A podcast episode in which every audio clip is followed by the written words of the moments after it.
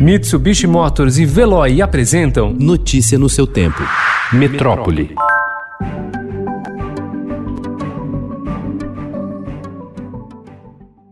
Os corredores, sala de espera e quartos de uma maternidade costumavam ser locais de encontros e abraços. Com a pandemia, essas cenas ficaram no passado e protocolos de distanciamento e restrição de visitas foram implementados. Visita virtual, pré-natal online e transmissão do parto foram algumas das medidas tecnológicas adotadas pelas maternidades. Algumas também estão testando gestantes e acompanhantes e criando alas exclusivas para pacientes com coronavírus.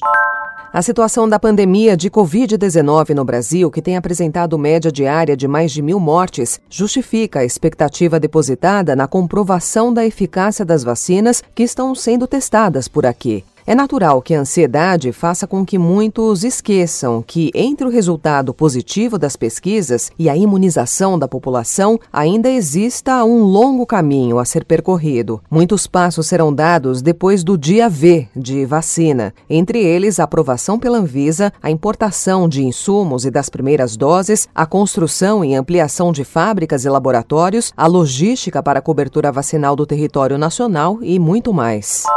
O governo de São Paulo deverá anunciar nesta semana mudanças nas regras do plano de flexibilização da quarentena nos municípios paulistas. Uma das principais alterações será o afrouxamento do índice mínimo de ocupação dos leitos de unidade de terapia intensiva para que uma cidade passe da fase 3 amarela para a 4 verde da retomada.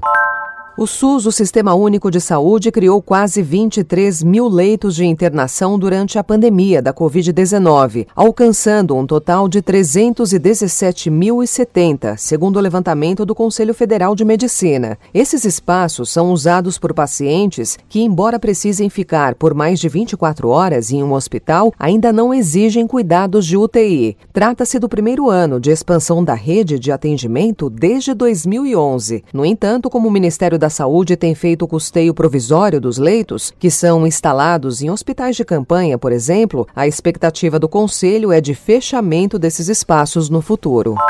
Nos últimos sete dias, o Brasil contabilizou uma média diária de 1.074 mortes por Covid-19. O país registrou neste domingo 556 mortes e 23.467 novas infecções de coronavírus nas últimas 24 horas, de acordo com dados do levantamento realizado pelo Estadão, G1, o Globo, Extra, Folha e UOL com as secretarias estaduais de saúde. O balanço mais recente do Ministério da Saúde, divulgado ontem, mostra ainda que 1.634.274 pessoas já se recuperaram do coronavírus no país. No total, 87.052 vidas já foram perdidas por causa da Covid-19 e houve 2.419.901 infectados. Notícia no seu tempo. Oferecimento Mitsubishi Motors. Apoio Veloy. Fique em casa. Passe sem filas com o Veloy depois.